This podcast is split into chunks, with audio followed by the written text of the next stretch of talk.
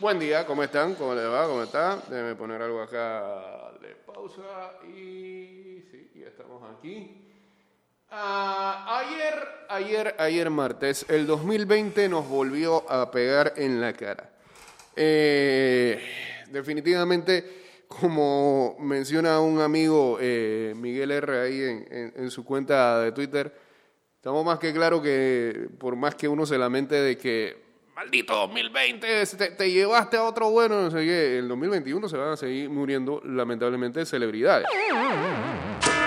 Estamos claros en eso, y en el 22 también, y, así, por siempre. Pero no sé si es por el efecto de la pandemia y que hemos estado ah, más pendiente a la información como nunca, eh, que, que nos hemos enterado eh, quizás más de golpe de eh, esta seguidilla de artistas que lamentablemente eh, han perdido su vida y ayer este, todos nos enterábamos en la tarde de el fallecimiento de Eddie Van Halen a los 65 años. El legendario guitarrista falleció ah, tras una larga batalla contra el cáncer ah, de garganta que se le había diagnosticado ya hace una década.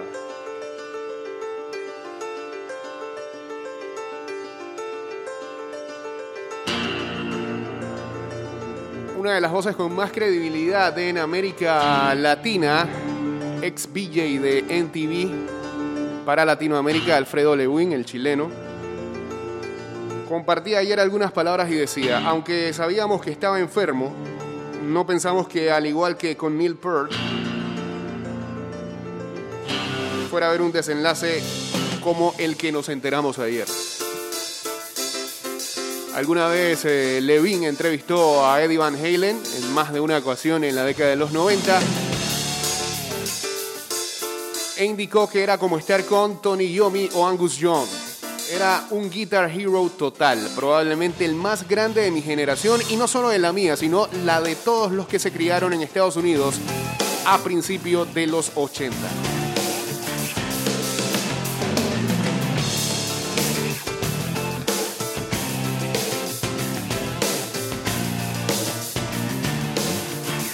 Ahora me alegro que por cuestiones de estilo o de las sonoridades del rock que están en boga, nunca torné mi espalda a Eddie Van Halen, considerándolo el más grande, el más influyente.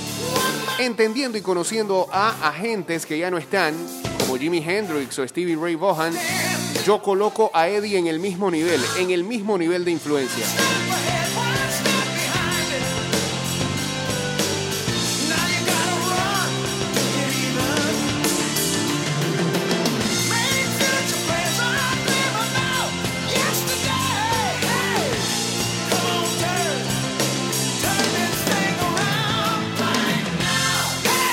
Mientras tanto, el ingeniero y ahora conductor de radio chileno, Hernán Rojas, alguna vez se cruzó con Gene Simmons de Kiss y este le dijo, alguna vez este muchacho, Eddie Van Halen, será el próximo dios de la guitarra.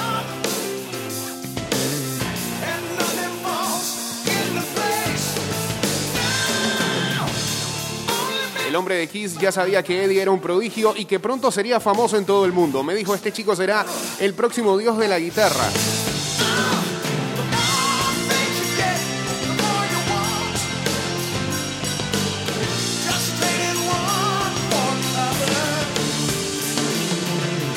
Mientras tanto, Mike McCready de Pearl Jam dijo, fue uno de los músicos dijo, no puedo creer que Eddie Van Halen murió. Los vi en los tours de VH2, Woman and Children First, First Warning y Diver Down. McCready reveló que empezó a tocar guitarra aproximadamente un año después de que saliera Van Halen One. Sonaba como si Eddie fuera de otro planeta y la energía de Van Halen era innegable. Eddie era como Mozart para la guitarra, cambió todo y tocó con el alma.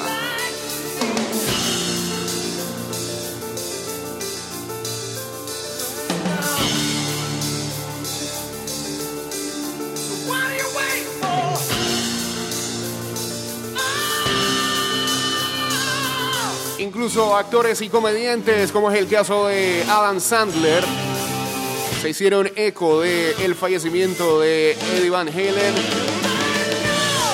Qué día más terrible para todos, el mejor guitarrista de nuestra generación, qué tipo más bueno, divertido a más no poder y sin duda un genio en lo que hacía. Pavimentó el camino para tantos, lo extrañaré terriblemente, mucho amor para su familia.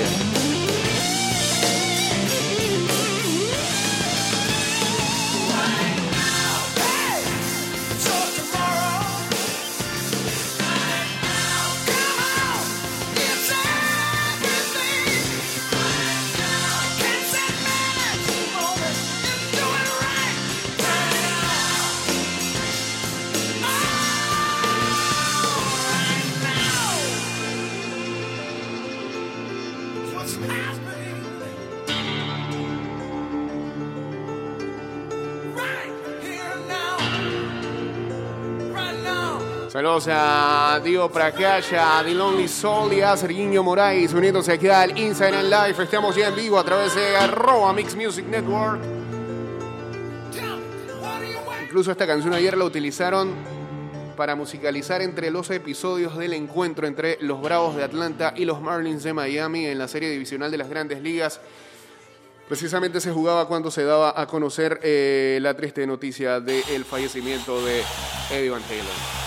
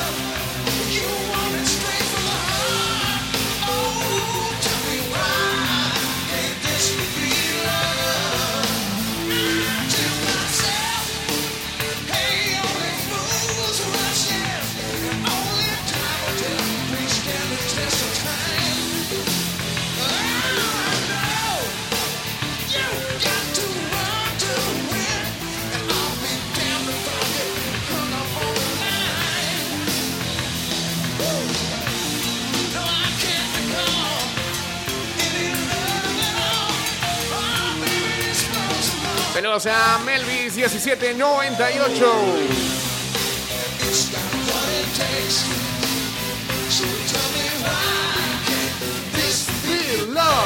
Estás escuchando Ida y Vuelta con Jay Cortés.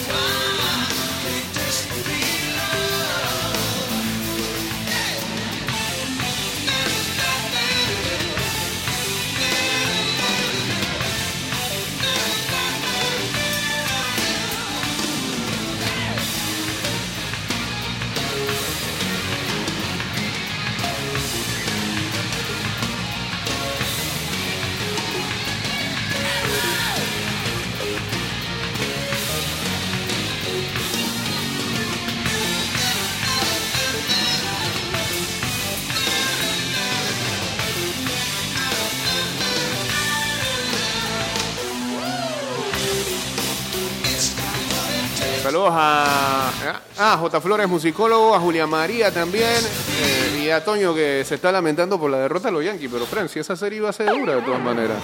A 1-1, tranquilo.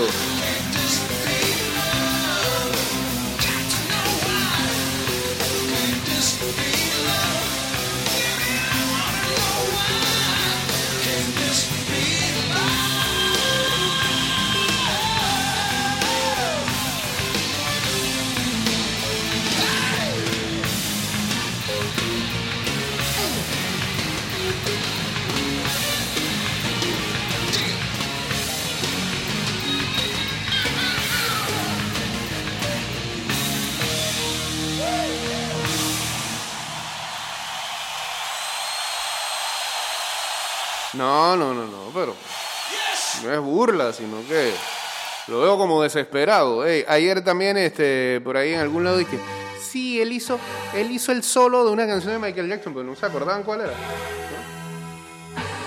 Ahora, Michael Jackson estaba cancelado en este programa, solo por Eddie Van Halen lo vamos a hacer.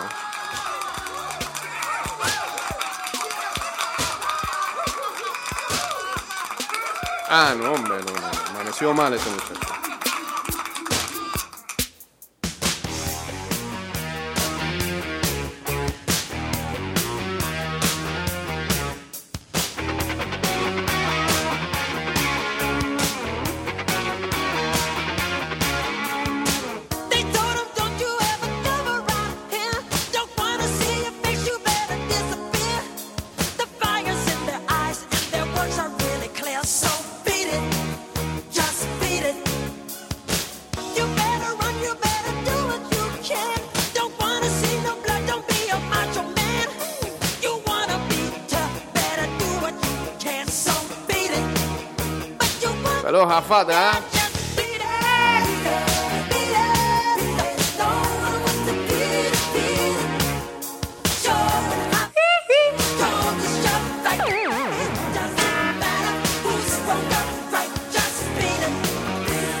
Beat it. just beat it. Saludos a Luisito también.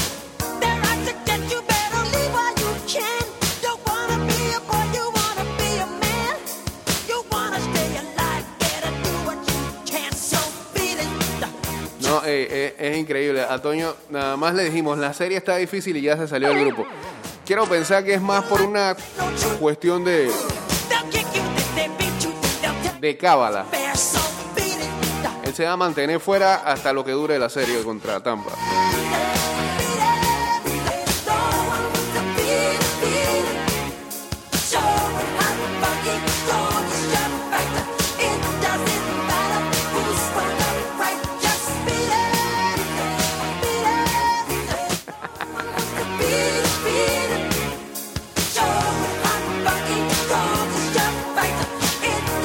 Revisaron en sus ligas los claims que hicieron en waiver para ver quién, quién les llegó. Alineen, muchachos, que las lesiones están a la hora del día.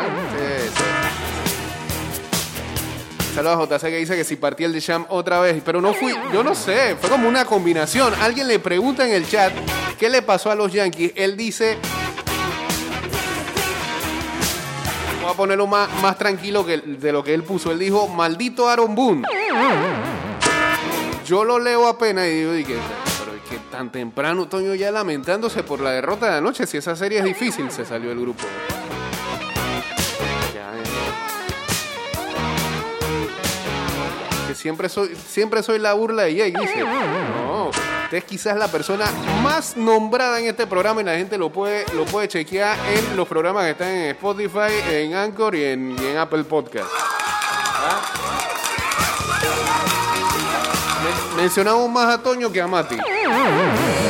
Increíble. Saludos a Eric Robles, también acá uniéndose al Instagram Live.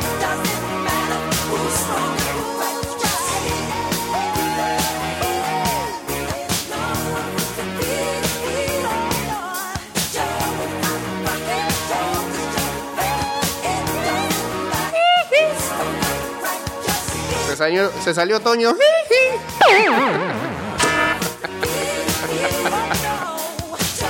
gusta la vaina también.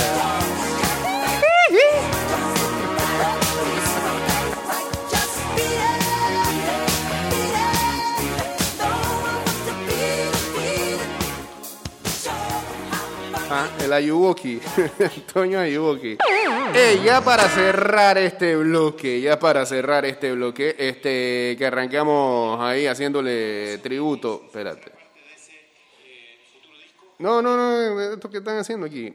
Ah, espérate, la canción, pero la canción salió, la canción salió, pero no salió para Spotify. Entonces, ¿cómo la vamos a poner? Aquí está, aquí está, aquí está. No me digas que no, no me digas que no. La partida de Eddie Van Halen nos dejó absolutamente en la lona y el vacío es inmenso, pero vaya que ayuda a recibir una noticia como la del regreso de ACDC. Tras largos meses, tras largos meses de especulaciones, el combo australiano reveló esta canción que se llama Shot in the Dark y es el primer single de su nuevo disco Power Up. La semana pasada en YouTube habían subido el teaser de esta canción 30 segundos solamente. El álbum saldrá oficialmente el 13 de noviembre y marca el reencuentro de Brian Johnson, de Phil Roth, de Cliff Williams junto a Angus y Steve John.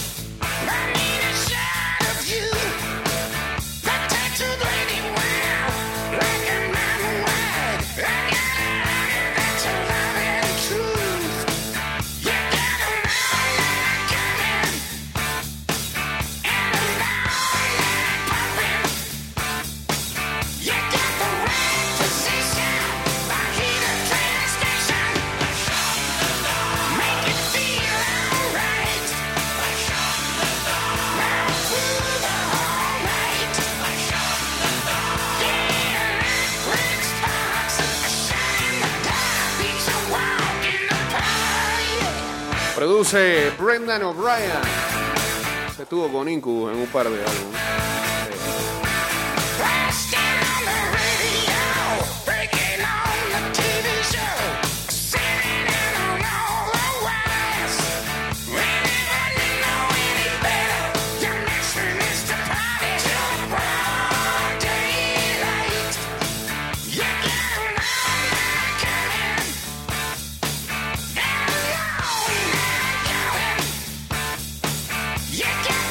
Que hay bandas que uno siempre dice que "Ah, me aburren, siempre suenan igual, con y eso no pasa.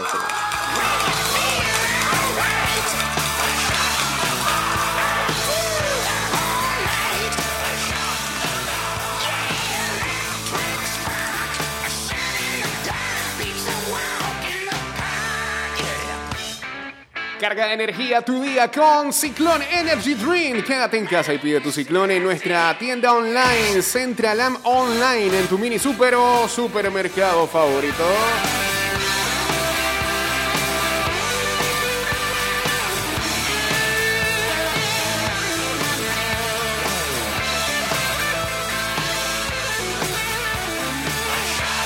Barcelona, presidente Josep María Bartomeu está encarando finalmente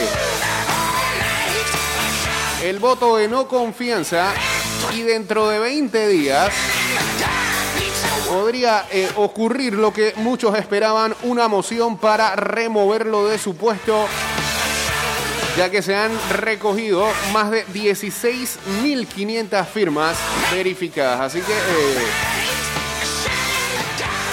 podría finalmente llegar el día que los fanáticos y Messi esperaban. Remover de su puesto a Josep María Bertomeu como presidente de el Barcelona. Ah, ahí está, con lo nuevo de ACDC en estos últimos seis años. Eh, Shot in the Dark. Vámonos al cambio. Regresamos con la segunda parte de este programa. Ya venimos.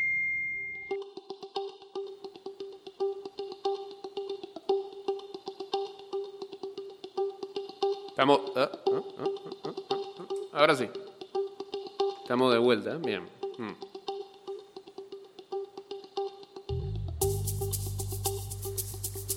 Estás escuchando Ida y Vuelta con Jay Cortés.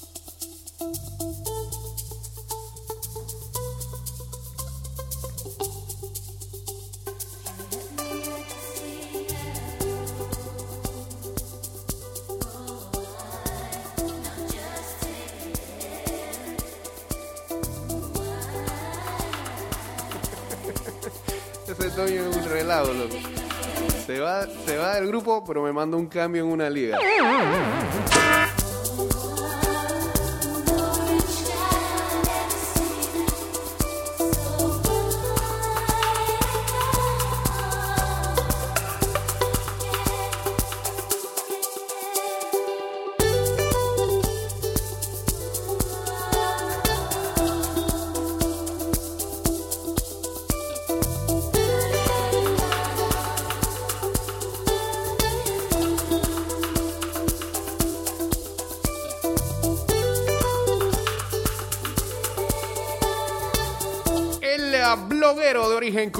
Pérez Hilton, uno de los pioneros en Internet que durante años revolucionó el mundo de las celebridades con su polémico blog, publicó ayer martes su biografía. Se llama TMI, My Life in Scandal. Demasiada información. Mi vida en el escándalo. TMI es Too Much Information. ok. El libro de Mario Armando Lavandeira, conocido popularmente como Pérez Hilton, recoge el ascenso a la fama de la persona que con uno de los primeros blogs autoeditados se coronó durante tres años como la celebridad más famosa de Internet según la revista Forbes. Su amistad y ruptura con Lady Gaga. Una noche inesperada con John Mayer. ¿Qué pasó ahí? Y la conversación con Jennifer Aniston que cambió el rumbo de su carrera son varios de los episodios de esta publicación que promete convertirse en un objeto de culto para los fanáticos del bochinche y de las celebridades. Aquí pusieron cotilleo, pero eso yo no lo veo.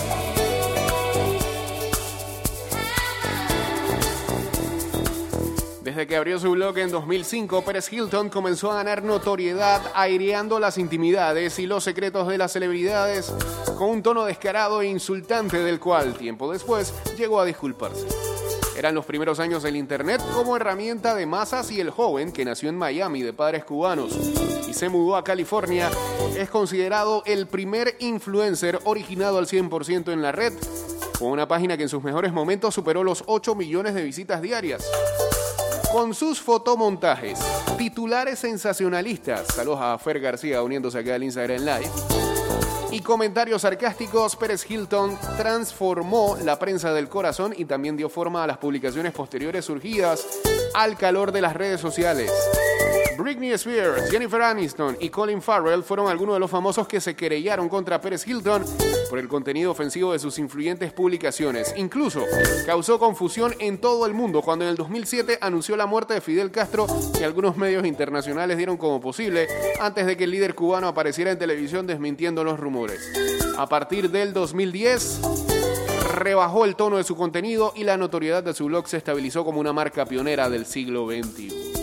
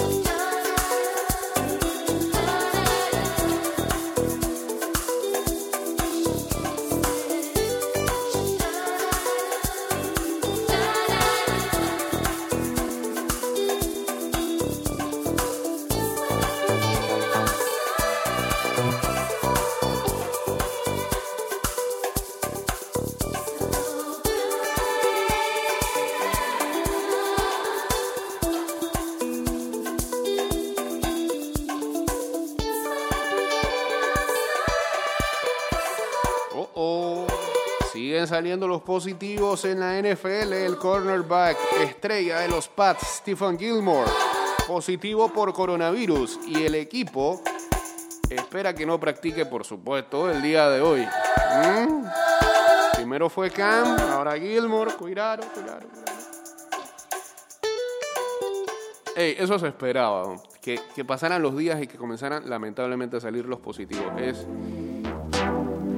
creo que e- era ingenuo pensar que Cam no había compartido con ninguno de sus compañeros.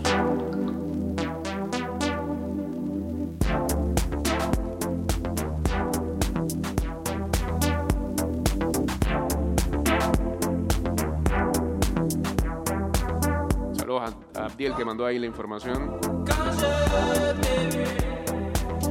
Quand je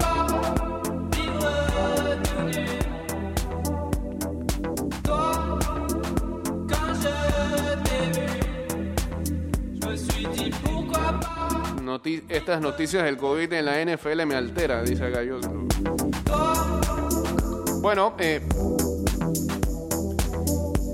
Así como en la NFL también está ocurriendo en el gobierno de los Estados Unidos y Mr. Trump, que de la nada se. Él solito se, se dio el alta.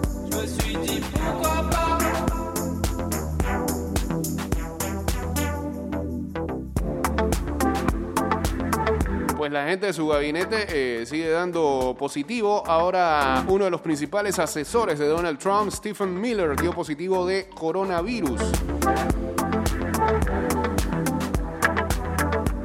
Durante los últimos cinco días he estado trabajando de forma remota y me he aislado dando negativo todos los días hasta ayer. Hoy di positivo por COVID y estoy en cuarentena, ha dicho Miller, conocido por ser uno de los asesores del presidente Trump en materia de inmigración.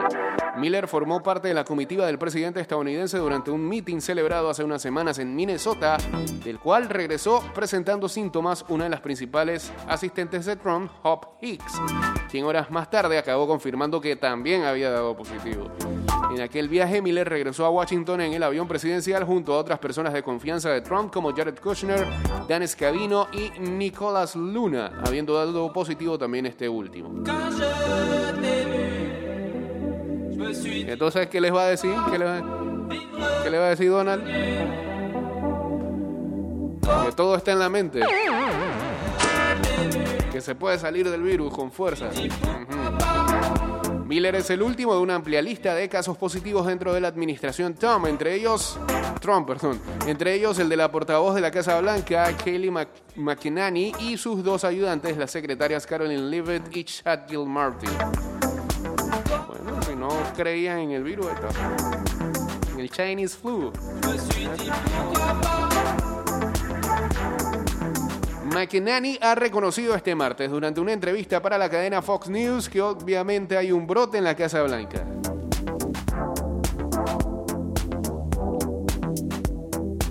Ah, no, y, el Trump regresó a la Casa Blanca y se quitó de una vez la mascarilla. Pues, Qué desastre, bro.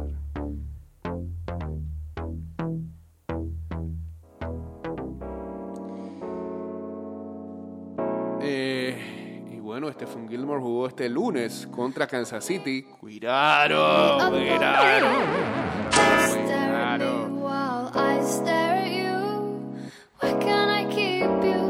Dice que en la ronda de testeo Stephen Gilmore este martes fue el único positivo.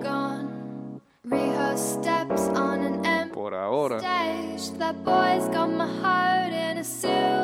Hoy hay debate de los vicepresidentes, algo bueno que ver en la noche.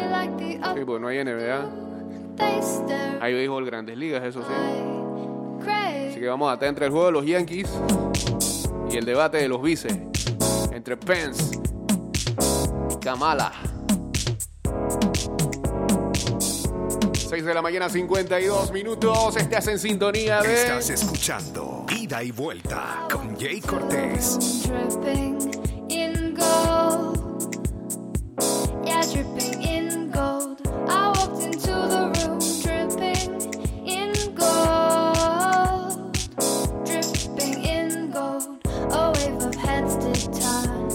A Jay Soromatic 22 uniéndose aquí al Instagram Live. Resumen cortito de Grandes Ligas. Bueno, los Dodgers abrieron a las series divisionales de la Liga Nacional con victoria sobre los Padres de San Diego. Los Dodgers ya habían eh, conseguido nueve bases por bola antes de que Mookie Betts consiguiera su primer imparable con un out en la sexta entrada y se fueron luego arriba con fly de sacrificio de Corey Seager.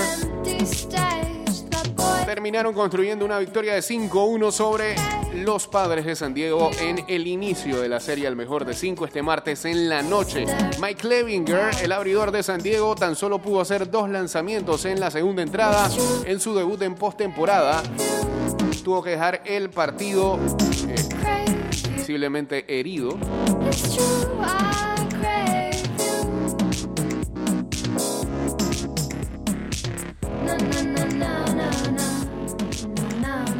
y lamentablemente el bullpen no pudo seguir colocando ceros en el marcador.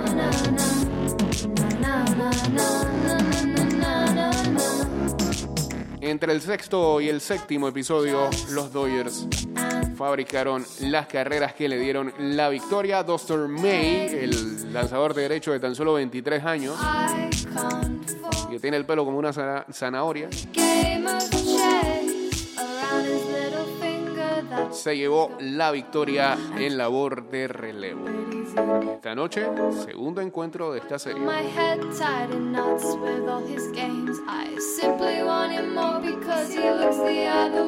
Mientras tanto, los Tampa Bay Rays conectaron cuatro cuadrangulares y nivelaron la serie que tienen con los Yankees de Nueva York. Ayer se fueron de cuadrangular Randy Arozarena, nuevamente por segundo día consecutivo. Mike Zunino, Manuel Margot y Austin Meadows. Y Tyler Glasnow ponchó a 10 para establecer un récord de postemporada para los Tampa Bay Rays que vencieron 7-5 a los Yankees de Nueva York.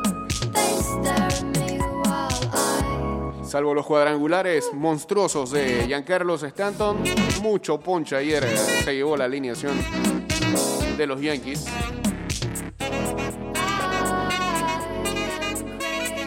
Saludos a Nilin y Antonio Campbell. También a la gente de Lynchburg uniéndose aquí a- al Instagram Live. Arroba Mix Music Network.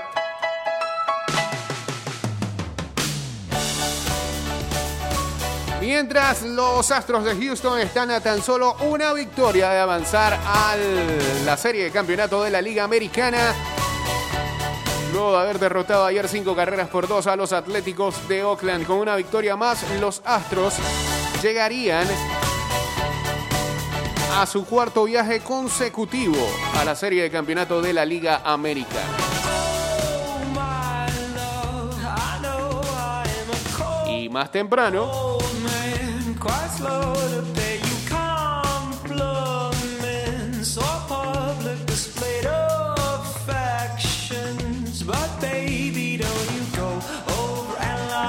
Los Bravos de Atlanta estaban cayendo en el partido contra los Marlins de Miami, pero fabricaron un rally de seis carreras en la séptima entrada para llevarse la victoria 9 a 5 en el primero de la serie.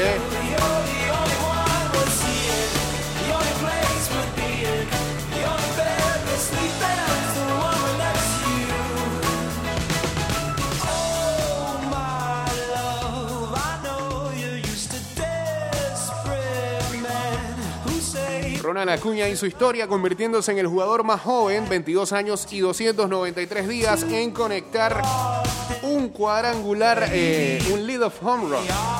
Ser el primer bateador de la alineación y conectar cuadrangular en la postemporada. Luego, luego vino, le metieron, sí, le metieron su pelotazo a Acuña. Él dice que la tomó con calma, ¿no? Pero ya sabemos que hay una historia ahí entre los Marlins y Ronald Acuña. Solamente cambió el lanzador.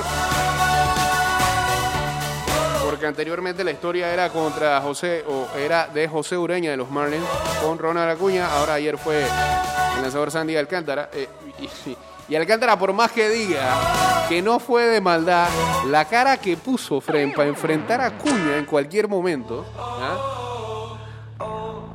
Cara de rofeo. Es malo. Jake, ese JJ Hub, ¿cómo ha bajado su rendimiento? Los Yankees deben deshacerse de él. Hace rato.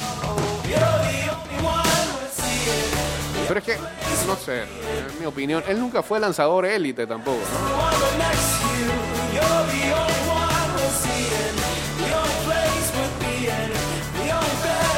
Siquiera cuando estaba en Filadelfia. Filadelfia, Houston, Toronto.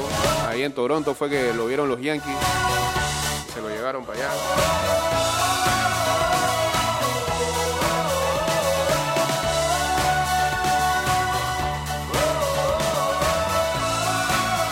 Y bueno, Travis Arnaud conectó el cuadrangular que le iba a dar la victoria al equipo de los Bravos de Atlanta. 1-0 esa serie. Último, últimos minutos nos vamos. Minuto y medio nos queda por acá en Spotify y en Anchor.fm.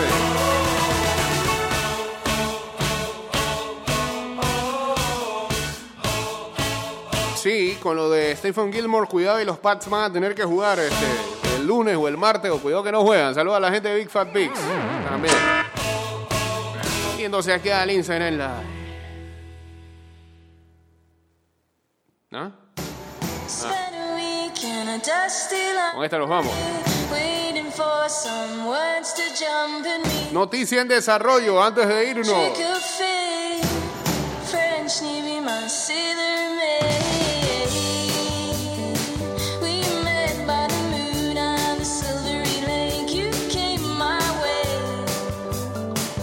Javi García, técnico del, Van- del Valencia, perdón, se quiere ir por la falta de fichajes del equipo.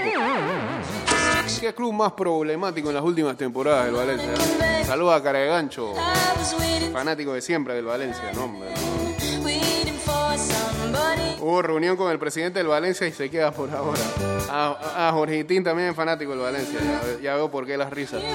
Señores, nos fuimos en Spotify, en Anchor y también en Apple Podcast. Búsquenos por allá.